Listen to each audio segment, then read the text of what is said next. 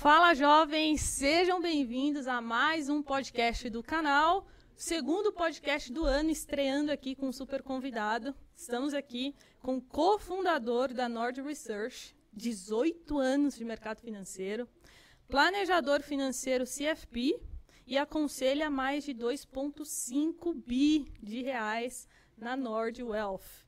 Estamos aqui com o Renato Breia, a gente vai falar é, sobre Bolsa Brasileira, Bolsa Americana, dólar, juros, ações, fundos imobiliários, todos os assuntos aí sobre o mercado financeiro. Mas antes, solta a nossa vinheta.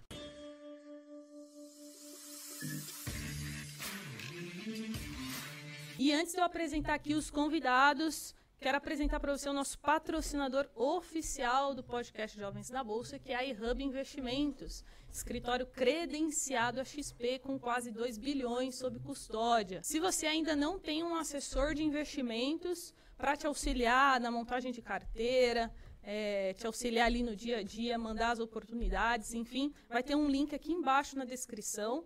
Para você abrir conta, é gratuita, não tem custo nenhum.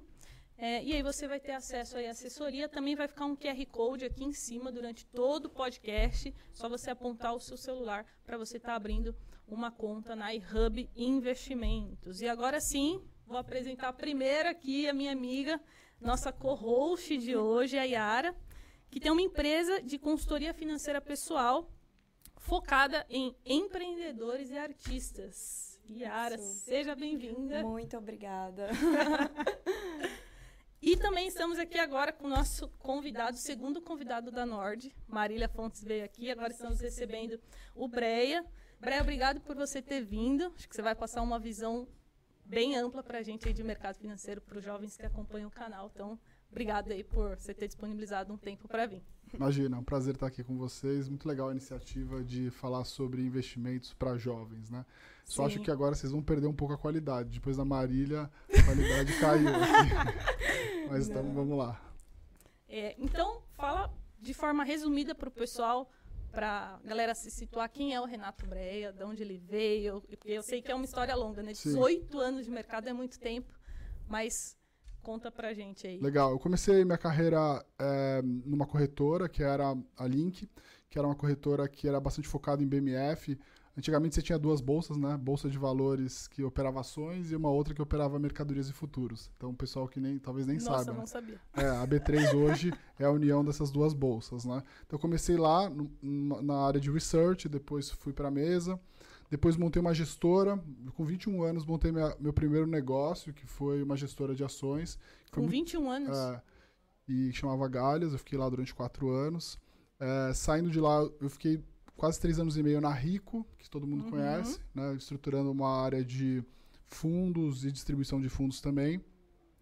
Depois uh, fiquei quase fiquei três anos e meio na Empíricos, que era que onde eu fui sócio e toquei várias iniciativas lá dentro, né, uh, desde conteúdo para de finanças pessoais. Já comecei a, a, um projeto lá de consultoria para gestão de patrimônio. Uhum. Uh, até que em 2017 eu saí e em 2018, eu e os meus sócios, hoje a Marília, é, o Bruce é, e, e, o, e, o, Ricardo, que já não está mais com a gente, mas fundamos a, a Nord, que é uma casa de análise é, focada em investidor pessoa física. Né? Uhum. Basicamente, a nossa ideia é levar, é levar recomendações de investimento de investidores profissionais para a pessoa física, para que a pessoa física consiga tomar decisões de investimento igual os investidores institucionais fazem. Né? Então hoje a gente tem lá 75 pessoas, são 50 mil assinantes. Uh, a gente montou também uma área de wealth management, então a gente faz a gestão de recursos dos clientes, né? uhum. né? Hoje tem 2,5 bi. E a gente também tem uma gestora onde a gente estrutura alguns produtos para oferecer para as pessoas. Então, a basicamente, gestora é recente. É recente, é mais recente, tem um ano e, um ano e meio mais ou menos. Tá? Então, basicamente, é, essa é um pouco da minha história e, e esse é o, o, momento onde eu tô hoje, né? Onde, onde eu espero estar o resto da minha vida, né? Sim. Porque a Nord é um projeto realmente para o resto da minha vida. Muito bom. É, então, vamos falar um pouquinho de investimentos. Vamos começar com renda fixa. Eu queria saber onde que o Renato Breia investe. É, começando então, não sei se você consegue falar mais ou menos as porcentagens, como que está hoje da sua carteira renda fixa, renda variável. Legal. É, eu comecei a investir em ações desde antes de eu saber o que, que eram ações, porque na minha família existia essa tradição de você investir em ações durante muito tempo. E aí, quando eu estou falando isso, quando eu tinha lá 5 anos de idade, eu ganhei minhas primeiras ações, né? Seus pais já, é.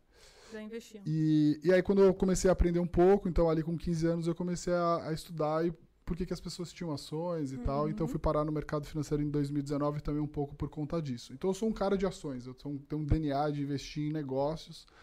É, os negócios da Bolsa são geralmente os melhores negócios é, do, do, mercado, Sim. em cada um em seu, seu setor. Então, é, tudo que eu fiz esses últimos 18 anos de mercado, mais o tempo antes que eu trabalhava no mercado, foi acumular dinheiro investindo em ações. Né? Isso deu bastante certo. É, só aqui no Brasil ou você também? Só no Brasil. Só. Tá, então, essencialmente aqui no Brasil. E, então a minha estratégia está muito focada em longuíssimo prazo, investindo em ações e, obviamente, eu já investi em alguns momentos em títulos indexados à inflação, uhum. pré-fixados e tudo mais, mas o meu DNA hoje, né, vamos dizer assim, o meu framework de investimento é, é na minha renda fixa hoje no Brasil, eu tenho essencialmente pós-fixados, que é o meu caixa. Né? O que, que é o meu caixa? como eu, eu, invisto muito em ações, né, como eu tenho meu patrimônio aí 70%, 80% está em ações, é, basicamente é, todo o restante né, que, eu, que eu deixo, eu deixo como caixa, seja para a minha reserva de emergência, seja para uma reserva mais ou menos de oportunidade. Tá? Uhum. Então, é, eu não fico, eu não compro título longo aqui, apesar de a gente gostar disso para os nossos clientes. Então, a minha estratégia é basicamente ter pós-fixados para caixa que é a minha reserva de, de emergência e reserva de oportunidade.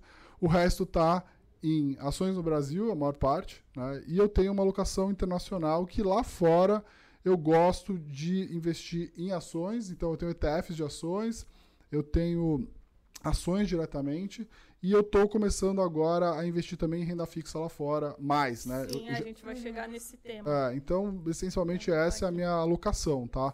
É, que eu acho que não deveria ser uma alocação para 99% das pessoas. É, isso é uhum. importante. Tá? É, e aí eu posso depois dizer ah. o que, que eu acho que é uma alocação razoável para a maioria das pessoas, que é o que a gente faz, por exemplo, na nossa empresa lá de Wealth Management, que é quais são as, as classes de ativos que a gente gosta mais e o que, que a gente vê mais de oportunidade. Sim. E, Braia, como que você está vendo, assim, é, em questão de oportunidade mesmo, Sim. a renda fixa Legal. hoje? Eu acho que a maior oportunidade hoje no mercado brasileiro é a renda fixa indexada à inflação, de médio ah, prazo. Tá? Mais até do que bolsa. Acho que bolsa está muito, muito barata, é, mas ainda não consigo ver triggers que vão fazer Ela... essa bolsa andar uhum. é, no curto prazo. Tá? É, dá para dizer que, olhando daqui 10 anos, eu, eu não vejo melhor oportunidade do que investir em bolsa agora. Só que pouca gente tem horizonte de 10 anos. Pouquíssima gente tem horizonte Sim. de. Quase ninguém tem. Então, uh, dado que, partindo desse, uh, desse pressuposto de que as pessoas não têm horizonte de 10 anos no Brasil, uhum. qual a melhor oportunidade para investir no Brasil? Eu acho que são os títulos de 7, 8 anos né, indexados à inflação. Até mesmo menos do que isso, 5, 6 anos, tá? Uhum. Mas até ali 2030, 2031, uh, hoje eu vejo como uh, uma, uma oportunidade espetacular. Em poucos momentos no Brasil a gente viu juros indexados à inflação pagando é, inflação mais 6, inflação mais uhum. 7, aí quando você vai para os privados, privados. Né? É, sim, é, CRI, sim. CRA, debentures, uhum. é, até 7 ou 8 isento.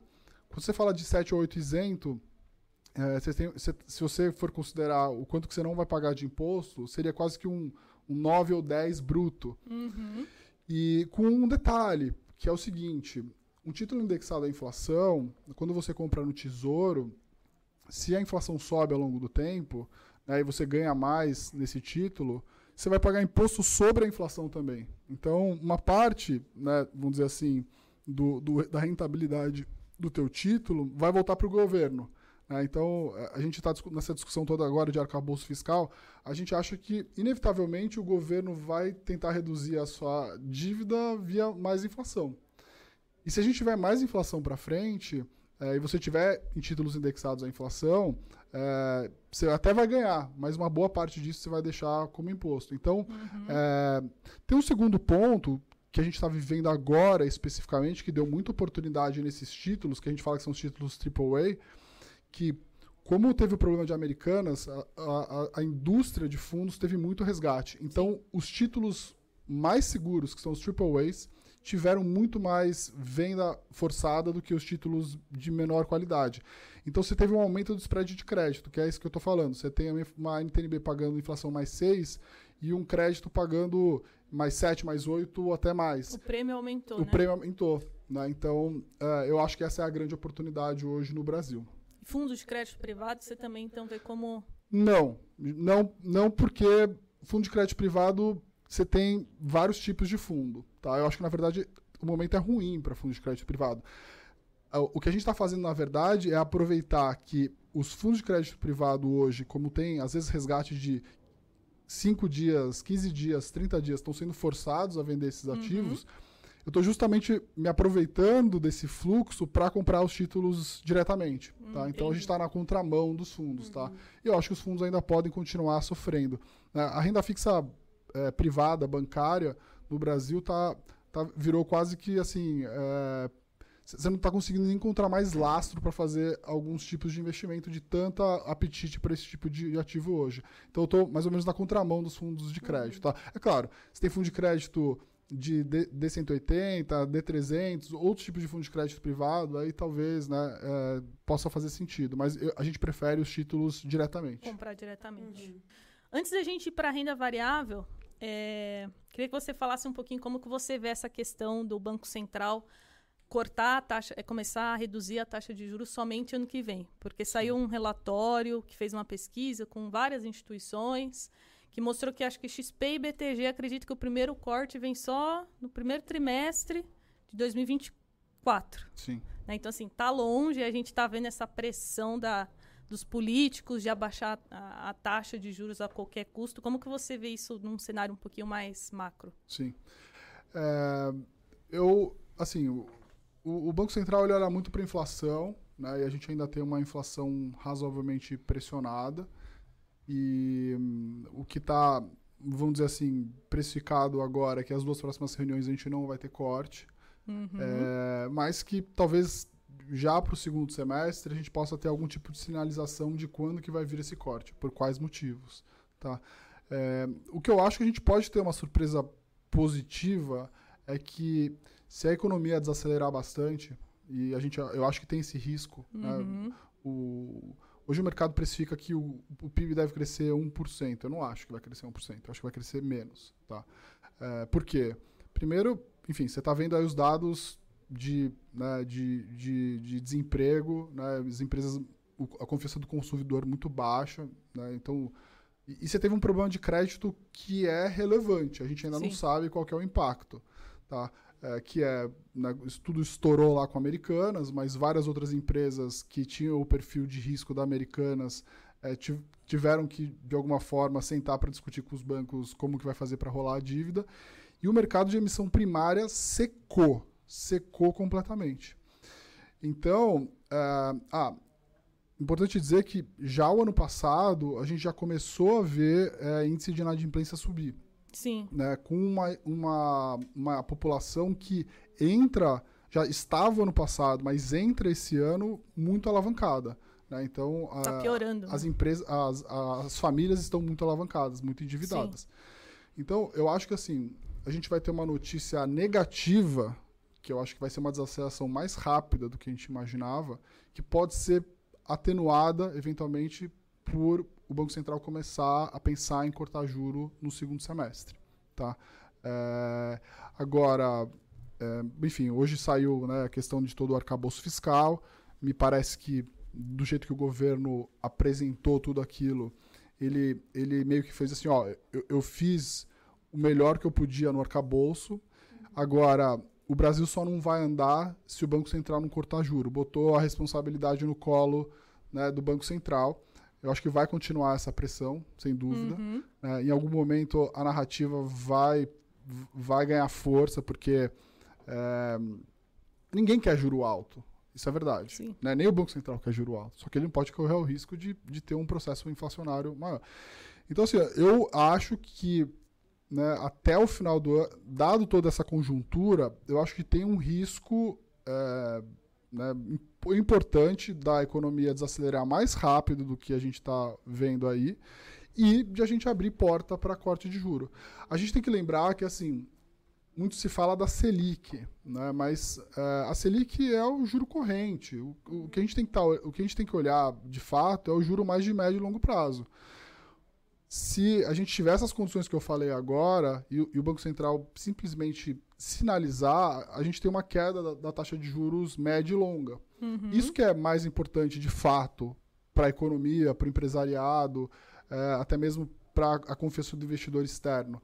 É, até porque boa parte da dívida do próprio Brasil ela tá, né, tem vários vencimentos. Então, Sim. o custo da dívida ela, ela, cai ao longo do tempo. O problema é que essa curva hoje está muito flat. Você né? basicamente hoje está precificando que existe um risco muito grande do Brasil ainda em termos fiscais. Né? Então, é, meu cenário é que não vai, não vai ter corte de juros nas próximas duas reuniões, mas pode ser que na, no segundo semestre a gente pode ter alguma sinalização do mercado de crédito e atividade e uma inflação mais ou menos controlada, que já está cedendo, que a gente pode abrir porta. Né? Isso pode ser importante. Até, mais até do que cortar juros, você abrir porta, você vai derrubar a curva e acho que isso aí pode ser um, uma coisa boa para o governo e boa para a gente, para a economia como um todo, né? para o empresariado como um todo. Sim, muito bom. Então, fechamos aqui a parte de renda fixa, pessoal. É, o Renato explicou bem aí para vocês né, as oportunidades do pós, da inflação. E vamos falar então de renda variável. É, vamos começar com fundos multimercados. Queria saber se você investe hoje e caso você invista, é, quais que você investe, não sei se você pode falar especificamente, ou talvez falar das gestoras que você acompanha, que você gosta de fundos multimercados. Legal. É, é uma classe que eu gosto, sim, mas, como eu disse, pela minha natureza sim. de ser muito de longo prazo, eu faço minha alocação de risco muito mais através de, de equities. Uhum. Eu acho que as pessoas, na maioria, têm muito mais perfil para investir em renda variável através de multimercado do que investir em ações, né? Aguentar o, o estômago do, do, da oscilação de ficar sempre comprado, né?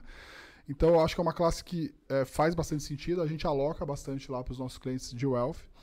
E as gestoras que a gente gosta, né? É, a gente gosta de Absolute, é, a gente gosta de Capitalo, Kinea, é, Giant, é, é, é, Genoa. Genoa.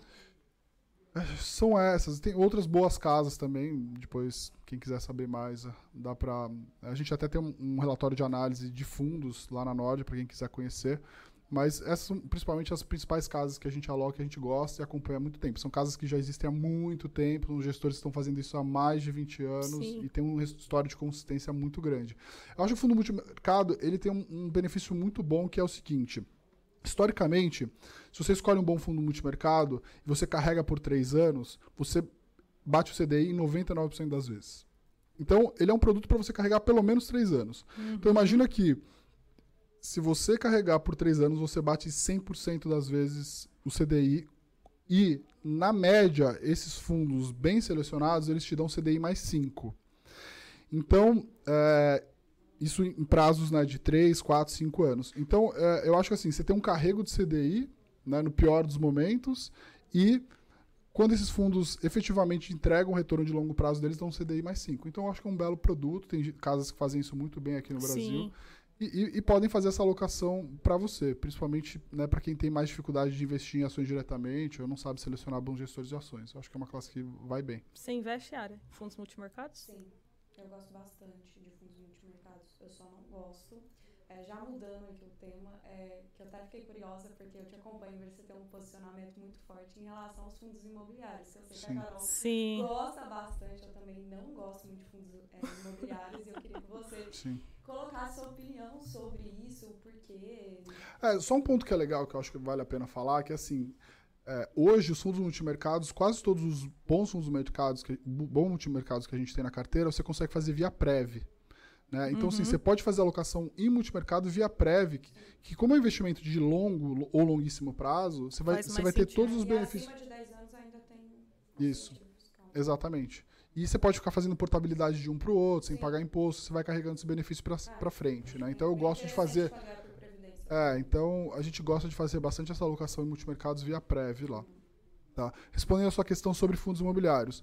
É, já investi em fundos mo- imobiliários lá atrás e tal. Tudo que eu eu, eu tento fazer na minha vida, investimentos, eu ponho, ponho meu, minha pele em risco. Uhum. Então, eu não, eu, eu não, eu não vou falar sobre uma coisa se eu gosto ou não, sem nunca ter feito, né? Uhum. E, e assim, eu, eu, eu até invisto às vezes um pouquinho em alguma coisa para me forçar até a estudar e Sim, acompanhar, ver acompanhar. o comportamento.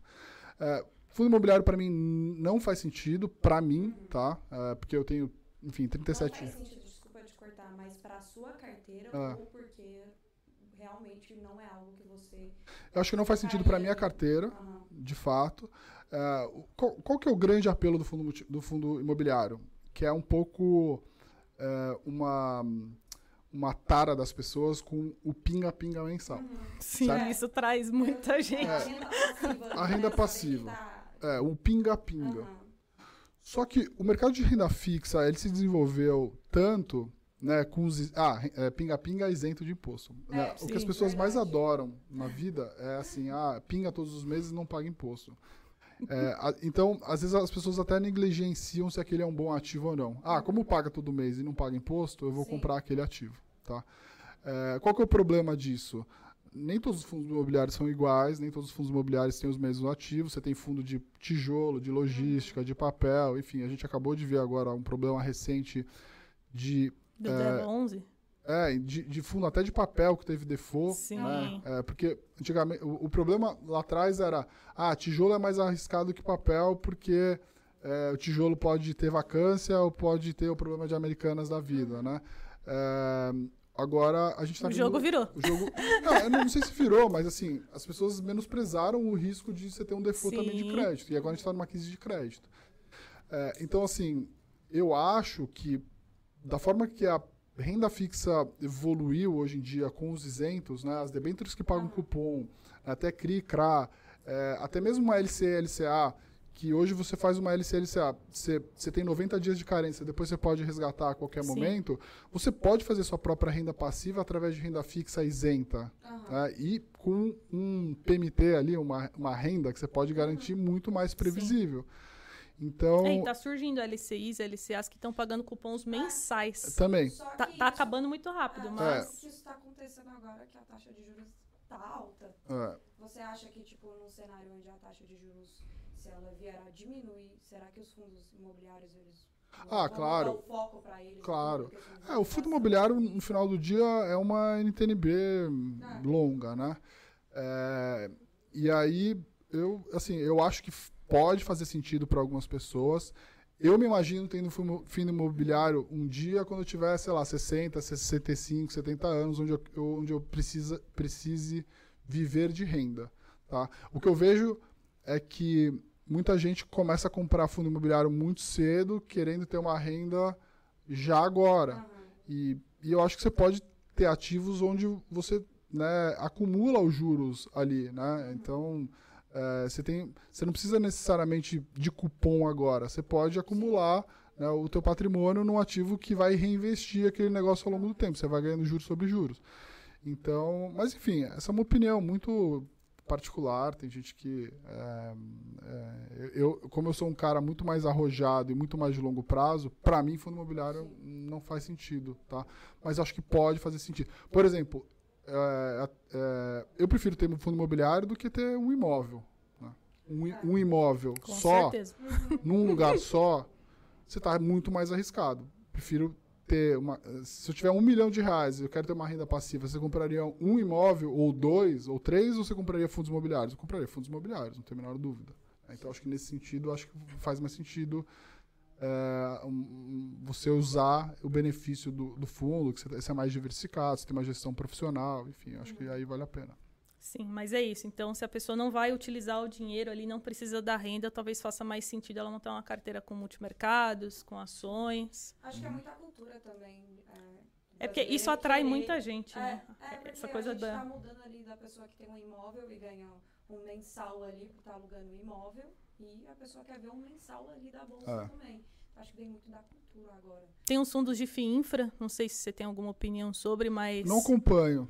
Não acompanho. É. Agro também não acompanho. São coisas que eu não. não É, o. FIINFRA eu acho legal porque ele é isento nas, nas duas pontas, né? Então também está No atraindo ganho de cota, no ganho de capital e, no ganho de e- e na capital e, distribuição. e na distribuição. E tem uma volatilidade bem parecida com, com a de- do- dos fundos imobiliários. Uhum. Então, livra também o, o investidor, pessoa física, de fazer aquela parte de, de tributação, de DARF. Então, É, eu hoje acho assim, se alguém tem carteira, o que que acontece que eu vejo na maioria das carteiras das pessoas? O cara tem um pouquinho de pré, um, um pouquinho de pós, um pouquinho de pré, um pouquinho de inflação, um pouquinho de fundo imobiliário, um pouquinho de multimercado, um pouquinho de ações, um pouquinho de internacional. O cara tem um pouquinho de várias coisas. Que é uma sensação de você estar diversificando e participando um pouco de tudo, tá? O que, que acontece de fato? Que você que se o mercado piora, você vai perdendo pré, vai perdendo inflação, vai perdendo fundo imobiliário, vai perdendo em ações. A tua carteira é muito correlacionada. uhum, E, e você tem essa falsa sensação de que porque você está dividindo muito a- a- as classes de ativos, você está tendo uma diversificação. E então, é, eu, eu, eu particularmente acho agora que, principalmente para esses casos de pessoas que têm muitas coisas de várias classes, eu, se você não tem essa essa vontade de- ou não tem essa necessidade de ter renda mensal, eu trocaria hoje, né, os fundos imobiliários por ações. Porque eu acho que a simetria está muito mais a teu favor. uhum. né? Você tem uma bolsa hoje que está muitíssimo barata, né, com um news flow horroroso, ninguém quer comprar a bolsa agora. E, e, assim, é, a gente até brinca lá, né? Fundo imobiliário tem risco de bolsa e, e rentabilidade de renda fixa. Eu acho que a simetria hoje está muito mais a favor para você Pra ter bolsa. bolsa. né? Então, para esses casos especificamente, assim, eu acho que vale a pena sair de fundo imobiliário e, e comprar bolsa nesse nível. Bom, então já vamos falar aqui de Bolsa de Valores, vamos entrar na parte de renda variável. para se expor na Bolsa, o que, que você acha que faz mais sentido, talvez, para um iniciante? Um BOVA 11, fundos de ações, bons fundos de ações, ou talvez uma carteira recomendada, comprar ali as ações diretamente seguindo uma carteira? Então, eu acho que assim, para quem está começando, é, eu, eu acho que vale a pena você experimentar as coisas, tá? É, de verdade. Porque eu acho assim, o que, que me, me fez um melhor investidor ao longo desses últimos vários anos? né? eu, eu comprando minhas ações, estudando sobre ações, é, eu passei a entender melhor como escolher bons gestores de ações. E, e conversando com os bons gestores de ações, isso também me ajudou a escolher melhores ações. Então, durante muito tempo, eu geria a minha própria carteira de ações, eu comprava minhas próprias ações, passei a investir em fundos também. É, hoje, como Hoje você não tem fundos. hoje toda minha, hoje praticamente toda a minha carteira de ações está alocada num fundo de uma estratégia da Nord. Ah, sim. Tá. Então, eh, a gente tem lá várias estratégias. A gente criou um fundo que segue uma estratégia, que é o Bruce, meu sócio, que, que Uhum. toca. Então, hoje, basicamente, sei lá, da minha carteira de ações no Brasil, 80% está alocado nessa estratégia, que é um fundo que replica exatamente a estratégia. Tá? Eh, porque, enfim, eu acho que para você investir em ações diretamente, primeiro você tem que ter alguma experiência e você precisa ter pelo menos algum tempo para acompanhar algum especialista. Durante bastante tempo na Nord, eu tinha tempo para acompanhar eh, as carteiras de todos os analistas e tomar minhas próprias decisões. Eh, hoje eu não tenho. Hoje minha principal função é cuidar do dinheiro dos meus clientes. Então eu terceirizei minha gestão Uhum. para uma carteira que eu acompanho e confio há bastante tempo. E É, isso é importante você falar, porque você vê até grandes investidores, você terceirizou ali, você Sim. não faz a gestão ativa ali. Eu vejo É. que muito iniciante fica muito focado Mas é nisso. legal, mas é legal. Então, essa, essa tua pergunta é difícil responder, mas ela é, ela é legítima, porque eu acho que vale a pena a- a- no come, o iniciante comprar ali umas. A pouca- experiência. a experiência te- vai te Você tá experiência. vai te pagar pela experiência. E, e assim, para você experimentar tem que ser com muito pouco, né? Então, é, eu, eu, eu, eu não vejo problema você ter um pouquinho de tudo. Então, vamos lá. A pessoa começou com vamos, vamos começar aí com, sei lá, 20 mil reais, tá? Então, ela vai começar com é, ela é muito jovem, tem capacidade de, sei lá, botar mil, dois mil por mês e tal. Cara, assim, compra algumas três ações que você gosta muito, que algum analista que você acompanha gosta e tal, e vai acompanhando. E tenta estudar o, o porquê daquelas Sim, empresas. a tese. Cara, assim, tenta escolher algum gestor que você gosta muito, investe no fundo dele, acompanha as cartas que ele escreve e tal. Acho que vale a pena fazer isso. Agora, o BOVA 11 eu não gosto, eu acho que é um índice ruim, tá? Não eu teria. não. Tá? O BOVA 11 eu acho que é um índice Acho que é um, um, índice péssimo, tá? É de verdade. Acho que é um índice muito concentrado. A bolsa, a bolsa, o Ibovespa não ganha do CDI. O Ibovespa não ganha do CDI. Tá? É para se... ganhar, você tem que investir em um bom fundo de ações, né? É, ou, ou você selecionar boas Sim. ações. E é que dá trabalho investir nas ações diretamente. Uhum. Tá? E você não pode é, começar, se empolgar muito no começo, acompanhar, de, e aí falar assim, ah, puta, vou ficar dois meses sem olhar. Você ficar dois meses sem olhar, e você não acompanhou, você não sabe se era para ter vendido, ou, enfim. Sim. E dos fundos de ações, tem tipo, três fundos assim que você tem preferência? Sim. Ah, tem... Top 3 do Renato Breia, é, pessoal, agora. Fundos de ações. Se não puder falar o fundo, talvez é a gestora. Não, é, é difícil falar o top 3 porque tem muita, muita, muita gente boa tá? Muita mesmo. É, a gente também gosta muito, assim, tem um fundo que não é para pessoa, é para investidor de varejo, é para investidor qualificado, que a gente gosta bastante, que é o Absolute Pace, que é um fundo long biased. É, então tem uma gestão bastante ativa, ele pode oscilar a alocação em, em o que ele vai ter uhum. em bolsa ou uhum. não. É, Brasil Capital é uma gestora que eu acompanho, tem mais de que vai Antiga, fazer 15 né? anos. Né? O pessoal tem um histórico muito bom de gerar valor para os cotistas. Apesar de que toda a indústria de ações nos últimos um ano, 24 meses, 36 meses está indo mal. É, aí tem várias, tem Atmos, Dynamo, Núcleo, Alaska, né, o institucional, que é o fundo que só pode comprar ações, ele não pode alavancar. É, que mais? Tá ótimo, já falou uns. Falei. Já falou uns sete. Não, pra ser só três. É. Tem muita gente boa também. É. Sim. Tem muita oportunidade.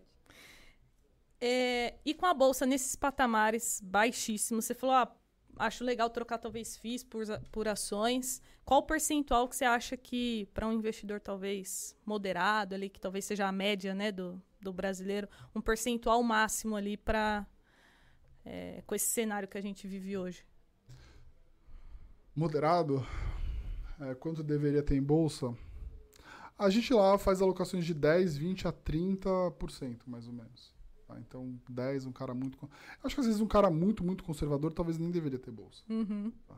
É, com o juro nesse nível, é melhor ter uma exposição de longo prazo via um título indexado à inflação. É... Mas para um, um, um, perfil moderado, então até 30%, ah, um perfil agressivo. 20, até uns 20%, acho tranquilo. Né? Eu acho que pouca gente tem tolerância a ter mais de 30% em bolsa. Tá? Tem pouca, pouquíssima gente que teria tolerância para ter mais de 30%. E a gente vê que tem gente que tem 40%, 50%. É, né, eu pergunto isso porque a maioria da galera que está começando, às vezes começa tudo em ações. Ou... É, eu, pode ser.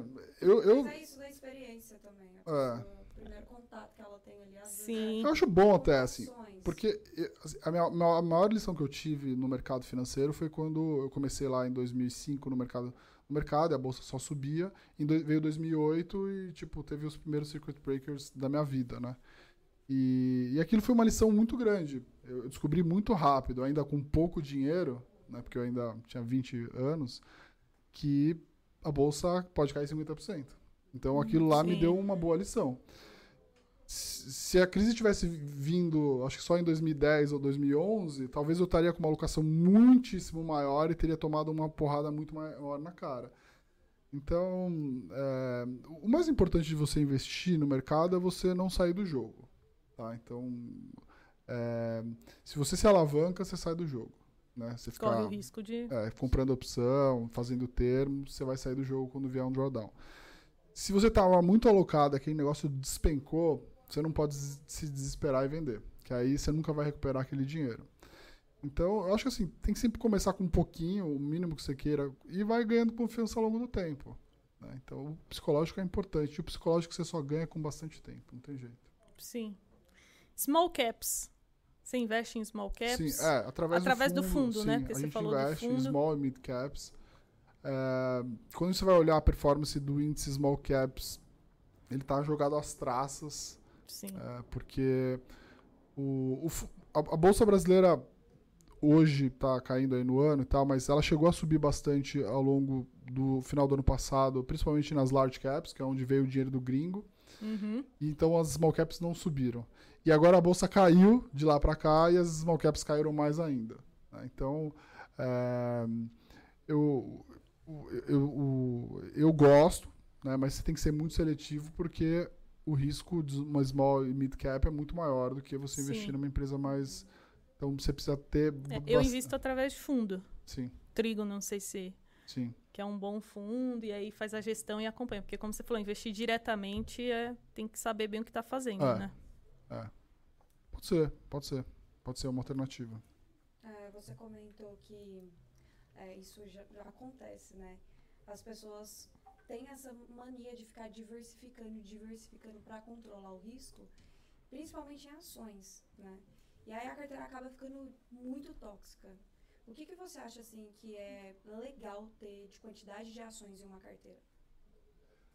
É, acho que mais de 20 ações é muito difícil qualquer pessoa gerir, até mesmo um gestor profissional. E, e, assim, tem milhares de estudos que mostram que a partir de 20 aç- de vi- ações, a- a- a os benefícios marginais da diversificação são praticamente zero. Sim. Então, eu diria que, assim, no mínimo 12, no máximo 20, mas, assim, eu diria que para uma pessoa física, mais, mais que 15, ela vai começar a ter algum tipo de problema de controlar. né? Vai, vai, vai ter, com certeza. E aí, assim, eu vejo casos gravíssimos de pessoas que compraram 40, 50 ações, tá? Meu Aí vira um cemitério, Não, mas isso acontece muito. é, vira um cemitério de más decisões. Aí o Meu cara, Deus. o cara comprou um negócio, caiu 90%, ele fala, não vou vender com prejuízo. Ou, ele aloca mais. é, ele põe mais dinheiro, vou fazer preço médio. Preço médio é a pior coisa que inventaram na história para as pessoas físicas perderem dinheiro. Né? Por que preço médio? Por quê, né? Tá caindo. Respira. Você comprou um negócio, você sabe que você está errado, caiu, agora você quer tentar recuperar naquele mesmo investimento. O teu investimento foi errado. Você tem que recuperar em alguma coisa que seja boa. né? Então, é um pouco isso. Você falou no início, né, que tem uma parte dolarizada. é, então, queria que você falasse um pouquinho como que você faz essa parte aí de investimentos no exterior. Legal. Eu fui morar fora em 2016. E aí eu falei, cara, eu sou muito louco de ter 100% do meu dinheiro no Brasil. né? É, naquela época era Dilma, né? Então imagina. É, e aí eu falei, pô, eu já tenho muita ação no Brasil. E aí eu queria procurar algum investimento que não tivesse a ver com ações e tal. E fui investir em imóveis lá fora. É, imóveis no Airbnb. E foi um negócio que foi legal, deu muito certo e tal. Eu comprei, aluguei durante bastante tempo, depois vendi, deu bastante dinheiro. O euro naquela época tava 3,50, 3,70, hoje tá, sei lá, 5,60 e tal, então deu para ganhar nas duas pontas. E aí eu vendi esse ativo e falei, bom, eu não vou trazer esse dinheiro para o Brasil, vou continuar investindo fora. né? Então, eu hoje, obviamente, não tenho mais, eu tenho esse dinheiro em euro, mas só em conta corrente. Eu, eu transformei esse dinheiro em dólar e passei a investir em ativos em dólar lá fora. Uhum. É, comecei a comprar ações, então tem ações de boas empresas que eu gosto já há bastante tempo. É, eu tenho Apple, Google, Mercado Livre, Netflix e outras empresas. A gente tem um, um analista de, de ações global lá na Norte, tem um, tem um relatório que recomenda, então eu sigo uma boa parte das recomendações que ele indica. São só stocks ou tem Stocks. REITs? Só Só stocks. stocks, só ações americanas, né? E, e aí ah, eu também passei a olhar o mercado de bonds, porque eu acho que tem oportunidade no mercado de bonds. Então comecei a diversificar um pouco nisso, também visto através de ETFs. Então é basicamente isso que eu faço. É, eu tenho ETFs voltadas para stocks. e isso tudo lá fora. Então, eu não invisto lá fora através do Brasil. Eu não tenho Uhum. BDRs, eu não compro fundos que têm exposição lá fora. Eu já tive no começo aqui, mas aí eu, enfim, eu achei que era melhor fazer o investimento diretamente lá fora. Né, o Brasil nunca se sabe quando o cara vai meter a mão no, no teu bolso. Então, o investimento fora eu acho que tem que estar fora, de verdade.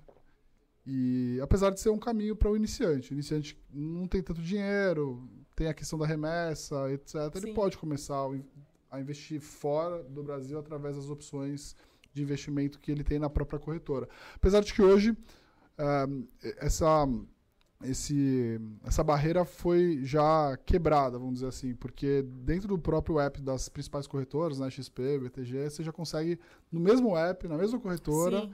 abrir a tua conta tá- internacional, consolidar isso e começar a investir direto. Então, eu acho que isso é um- um- uma, uma mudança na forma dos investidores brasileiros que vai ficar com certeza. Porque é assim no resto do mundo. A gente estava atrasado. O Brasil era muito fechado, era difícil de investir fora. Só pessoas bilionárias conseguiram. Conseguiu investir lá fora há 10 anos atrás, depois milionários, agora né, o varejo consegue investir. Eu acho que isso é uma, um caminho sem fim, né, um, sem, um caminho sem retorno. Né, um, eu acho que o brasileiro vai começar a entender que ele tem que começar a investir fora. E eu tenho um plano de vida, que eu quero ter 50% do meu dinheiro fora do Brasil. Né, e eu estou fazendo esse, essa transição ao longo do tempo. Então, enquanto a gente está falando aqui, eu olho esse dólar a 5 e pouquinho, eu estou louco para mandar dinheiro para fora. Mais. Né, então, eu vou fazendo isso aos poucos. É, não tento ficar prevendo para onde vai o dólar. Eu faço sempre remessas a cada dois meses, na medida que Independente é. da, da cotação, é. não, não se preocupa ah, muito ou, ali com. É, ou eu vejo que caiu muito, eu faço, ou pelo menos a cada dois ou três meses eu faço ah, obrigatoriamente. Então, entendi. Então, uma das coisas ou outra. Então, agora que eu tô vendo a cinco e pouco, aí eu, eu tô, querendo, tô louco para fazer. Certo. Então, cai o dinheiro na conta, eu faço um pouco e aí eu vou fazendo. Tá. Então, o dólar, você faz dessa forma. E Bolsa Americana, você acha que também é, a Bolsa Americana, se for olhar tecnicamente, olhar no fundamento, é uma bolsa que está relativamente cara. Tá? Isso eu não tenho a menor dúvida. E, assim, não é uma visão... Isso é, uma, isso é um consenso de mercado. Tá? A bolsa negocia, sei lá, historicamente 16 vezes lucro, ela está a 18 vezes lucro e a gente pode ter agora juros subindo, é, revisão de, de lucros para baixo, então pode ser que esse múltiplo ainda aumente ao longo do tempo. Só que é, se eu estou querendo investir em Bolsa Americana para 10 anos, não faz muita diferença se eu vou comprar agora, se eu estou comprando sempre. Uhum. Se eu uhum. comprar sempre, né, a longo, no longo prazo eu vou acumular dinheiro lá. E até o próprio Buffett, que é o cara mais fundamentalista né, que a gente já viu, o cara que mais ganhou dinheiro na história investindo em boas ações, ou seja, fazendo stock picking, escolhendo bons negócios, ele fala, ele fala assim, cara, é, para a maioria das pessoas que não tem essa capacidade de selecionar bons negócios ou tem tempo para fazer isso, a melhor coisa que você pode fazer é investir no S&P e ir comprando isso ao longo do tempo. Né? Daqui putz, 20 anos, é, dificilmente você vai ficar pobre, porque são as melhores empresas do mundo, o índice se recicla ao longo do tempo, né? as, as empresas ruins vão morrendo dentro do índice, vão surgindo as empresas maiores, então ele tem um, componente antifrágil muito bom também, que é diferente da bolsa brasileira. Então, então internacional para os clientes de vocês, vocês estão Ah, sim. É, hoje é uns 10% da alocação total dos nossos clientes está lá fora, mas a gente acha que isso é um negócio que tem que, em algum momento, é, tendo mais visibilidade. Hoje a gente está. O que a gente está fazendo lá fora? Então, a, gente, a 5 reais a gente está mandando dinheiro para fora, uhum. a gente não está alocando em bolsa. A gente está fazendo o quê? É, dá para comprar treasury de seis meses, um ano. É, tem alguns ativos lá que você consegue comprar, por exemplo, ETFs de renda fixa, que é basicamente um, um, um ETF que é quase como se fosse um CDI da vida, que são, são títulos de, de duração curta. De então duração ele vai, curta, como é. se fosse um E tem os, CDA, os, os, CDs também, né? Que é como se fosse um CDB. Aí é um ativo que você é, compra e fica como se fosse um ano. Então, a gente não está comprando Bolsa Americana lá fora, mas a gente está mandando dinheiro para fora agora. A gente Entendi. acha que esse é um bom momento. Entendi, estratégia. Cripto? Cripto. curiosidade nossa, né? Muito. Queremos uma, saber. É, uma curiosidade até minha, eu comecei no mercado financeiro por causa das criptomoedas. Uhum. Mas Legal. como é bem arriscado, né? E eu fui procurando diversificação, entrei. Eu queria saber a sua opinião sobre, eu não vejo você falando muito. Legal. É, eu comecei a investir em cripto em 2016 quando eu estava morando fora também, a discussão é engraçada. Em 2016 a gente estava na mesma discussão desse, que a gente está vivendo agora. Uhum. O que aconteceu? É, os bancos centrais aumentaram muito, né, expandiram muito a compra de títulos e tal. Tive o QI, o QE, etc. Então, basicamente, a percepção do mundo é que, pô, você está imprimindo muita moeda, dólar, euro, ien, é, o dólar, euro, enfim, todos os bancos, se você, olhar, se você fosse olhar Banco Central Europeu, Americano e Japonês, todos eles estavam é, expandindo muito a sua a, a, compra de títulos e os seus balanços. Então, é, de alguma forma, a ideia era que você tinha que ter uma anti-moeda né, emitida uhum. por Banco Central. E aí uhum. o Bitcoin, o Bitcoin parecia uma, uma história muito legal. É um ouro digital, né? É, exatamente. E, então eu comecei a investir naquela época, botei pouco dinheiro e tal, e comecei a estudar mais. Depois comecei a entender que outras moedas também é, poderiam fazer sentido porque elas refletem o, o desenvolvimento de tecnologias, etc. E aí fiz uma carteirinha lá. é, hoje eu tenho, é, mas é pequeno do meu portfólio, é, é 1% mais ou menos, 1,5%. E eu gosto, acho que é um ativo legal. E tá, e tá performando, assim, desde que eu comprei, eu tô, tô ganhando dinheiro. Apesar de eu ter aumentado num momento bem ruim. Eu aumentei e aí a gente teve aquele drawdown gigantesco. Sim. Mas, de novo, esse tipo de negócio você tem que ir comprando muito aos pouquinhos, assim. Sim. Se você der o all-in, a chance de você tomar uma para trás e ficar desesperado é grande. Então, assim, é um ativo que eu quero carregar durante um tempo. Acho que pro meu perfil dá para ter no máximo 2, 2,5%. Eu também gosto de outras coisas alternativas. Eu tenho lá minha carteirinha de alternativos que dá mais ou menos uns 5% total, né, inclu- incluindo cripto e, e, e alternativos. É, então, ah, mais ou fiquei menos. curiosa agora. O que, que você tem? Além de cripto. Rolex. É. É, eu gosto Os desse relógios tipo de entram? No- É, relógio, vinho, essas coisas eu gosto. Vinho também. É. Mas você tem um. é, você é de Portugal, né? Eu não nasci lá. A minha Não? família é de lá. Ah, Meu pai nasceu. Seu pai nasceu, Sim. é, eu acompanho. Eu vejo você gosta de carro antigo, de vinho, Sim. Rolex. É. é Alternativos. lá, né? É, alternativos. Eu gosto. Mas é isso, não é muito. é, eu acompanho lá. A gente tem também um analista de, de cripto, que é o Luiz, que faz um trabalho muito legal. E, e aí eu compro basicamente as criptos que ele me manda comprar. Uhum. Sim, acompanha, acompanha o Luiz. Sim. Legal. É, Bom, chegamos ao final aqui. Separei um, um jogo de perguntas rápido. Você ia falar alguma coisa? Não, como é que é? Pinga fogo, tem um bate-bola, né? Bate-bola, é isso? Eu tava tentando lembrar aqui, eu falei, ah, não vou lembrar. Vou... então vamos lá. É, Ah, essa aqui você já falou. Imóveis ou fundos imobiliários? Fundos imobiliários. BDRs ou stocks? Stocks. País que mais gostou de conhecer? Tem algum aí, o top 1? Esse aí é tipo o top 3 ações, tem vários. É. Não tem Cara, como muito difícil essa- é muito difícil. Essa. Você tem de cabeça quantos países você já. Vou fazer 30 agora. Nossa, 30 países. É. Cara, eu acho que um muito legal foi o Marrocos. Marrocos. É. Nossa, bem é muito diferente. diferente de tudo que você já Que- viu na vida. Parece que você tá em outro. Em outra outro planeta. época. É. Legal.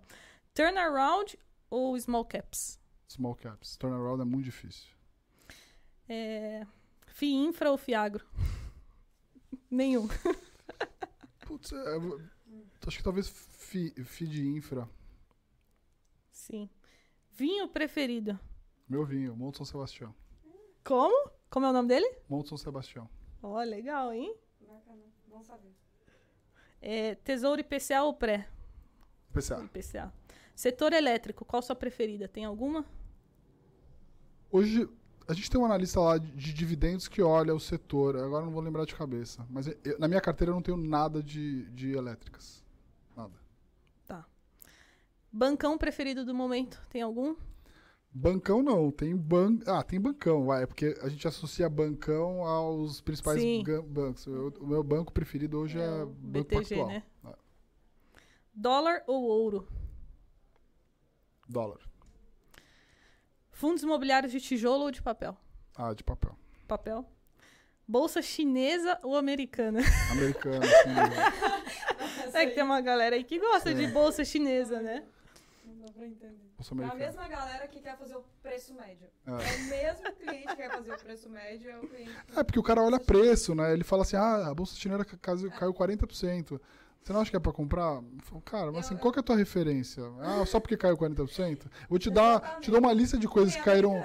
Eu te dou uma lista de coisas que caíram 70, 80, 90, 95%. Você vai comprar só por causa disso? Que, qual que é a tua, qual que é a Ah, tua é expertise de bolsa, bolsa chinesa? As Nenhum. pessoas olham muito o preço e esquecem que, tipo, o valor é totalmente diferente de preço. Os dois caminham junto, mas Exatamente. são diferentes. Você tem que falar para teus eh, teus clientes e tal, é falar assim: se as tuas ações todas hoje virassem dinheiro, você compraria as mesmas ações de volta? A corretora zerou tua conta, te deu dinheiro. Você tinha lá um milhão de reais, só que agora não em ações, em reais. Você vai comprar as mesmas ações? É. Fala assim, não. Então você está fazendo errado.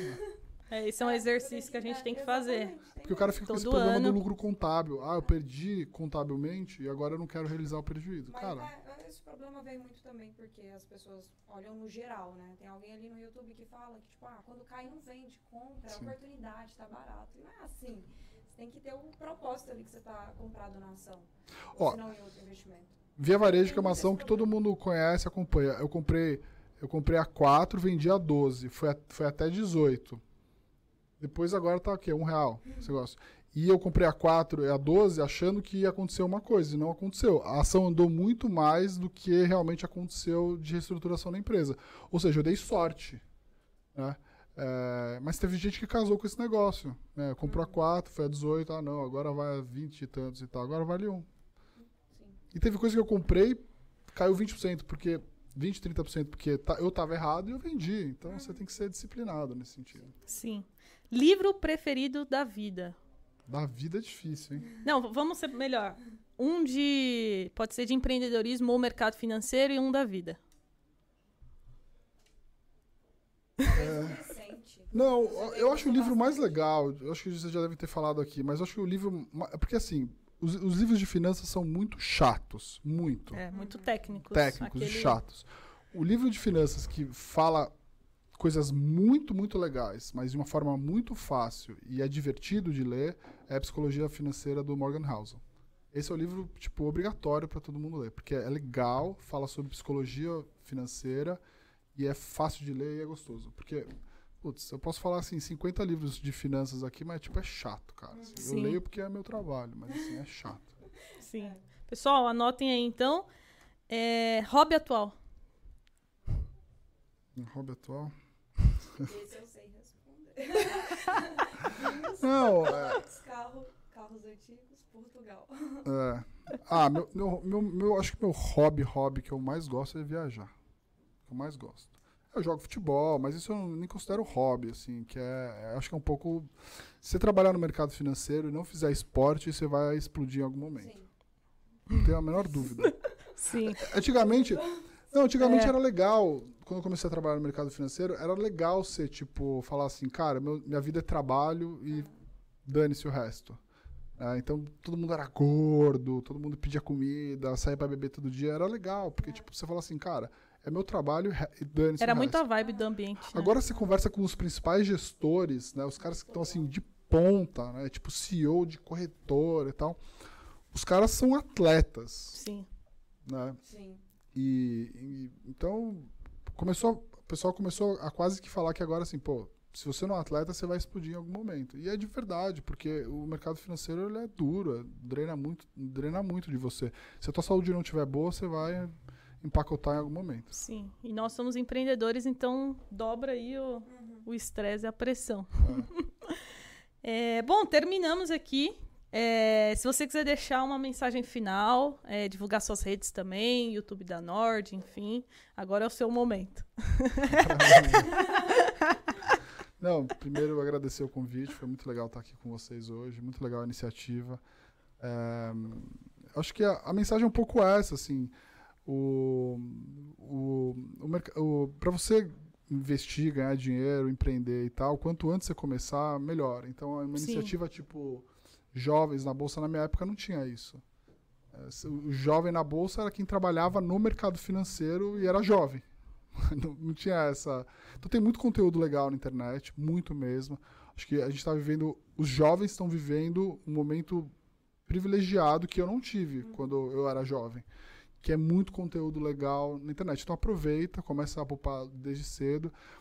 É, acho que o único arrependimento que todo mundo tem ao longo da vida como investidor, isso em várias fases, é não ter começado antes. Só isso. Porque vão ter momentos bons, momentos ruins. Na- nos momentos ruins, você vai olhar para trás e falar assim: puta, se eu tivesse mais dinheiro para ter investido no momento ruim, para ganhar dinheiro, no dinheiro no momento bom, eh, teria sido melhor. E, e então acho que é, é um pouco, acho que essa é a mensagem assim de tipo comece comece cedo, poupe desde cedo. É, Tenha paciência, né? é, então, é, assim, você tem, Tem que ter ter muito essa vontade de querer aprender o tempo todo. Talvez eu estude mais hoje do que eu estudava quando eu tinha 20 anos. Né? Você tem que ter uma postura sempre muito humilde de que você não sabe tudo e, e querer sempre aprender. E eu tô no Instagram, no Twitter, é, tem um, o site da Nord, as pessoas podem se cadastrar e receber nossa, nossa newsletter diária, gratuita. Estamos no YouTube também aqui, postando Sim, duas... acompanha o podcast do Renato, pessoal, que é, É. muito bom. É, isso é muito legal, porque assim, não tinha isso na minha época, Não sabe? tinha nada, não Eu- tinha eu- nada. Hoje tem muita informação. É, para eu ter acesso aos gestores que eu tenho hoje, né, através da Nord, uma pessoa de 18, 19 anos nunca teria. Sim. E hoje eles estão aí no YouTube, de graça, para qualquer um. É uma aula Exato. de MBA É uma aula. em uma hora que você pode ter. Não, hoje, se a pessoa quiser, ela tem todo tipo de informação e conteúdo Sim. na internet. Tem que saber filtrar. Ainda mais investimentos, mas É. tá aí. Mas eu acho que é isso. Aproveitem hein, podcasts igual Jovens na Bolsa. Sim, foi uma aula aqui, pessoal. O Brea deu uma aula aqui de investimentos hoje. Obrigado. Imagina. Yara, obrigado por você ter obrigada participado, nossa co-host. Fala seu Instagram aí pro pessoal. Ah, Meu Instagram é avilayara underline. Sim, ela vai criar mais conteúdo, né? É, eu não sou do conteúdo, até meu primeiro podcast aqui que a Carol me chamou. Sempre tô Foi muito bem. e foi com um convidado que eu sigo, que eu comentei que você foi um dos primeiros do mercado financeiro que eu comecei a acompanhar mesmo. Então, já te acompanho há um tempo e parabéns por tudo. Obrigado. Tem uma grande influência nos, nos meus pensamentos, no meu direcionamento em relação ali, ó, tá ali com o assessor de investimento, tem uhum. um grande direcionamento seu ali da Norte. Que é bom. importante para mim. É, a gente aprende bastante é. com tá. as 50 caixinhas de perguntas. Boa. Exatamente. Pessoal, é isso. Não esquece do like, você que assistiu até o final. E a gente se vê então no próximo podcast. Tchau. Tchau, tchau.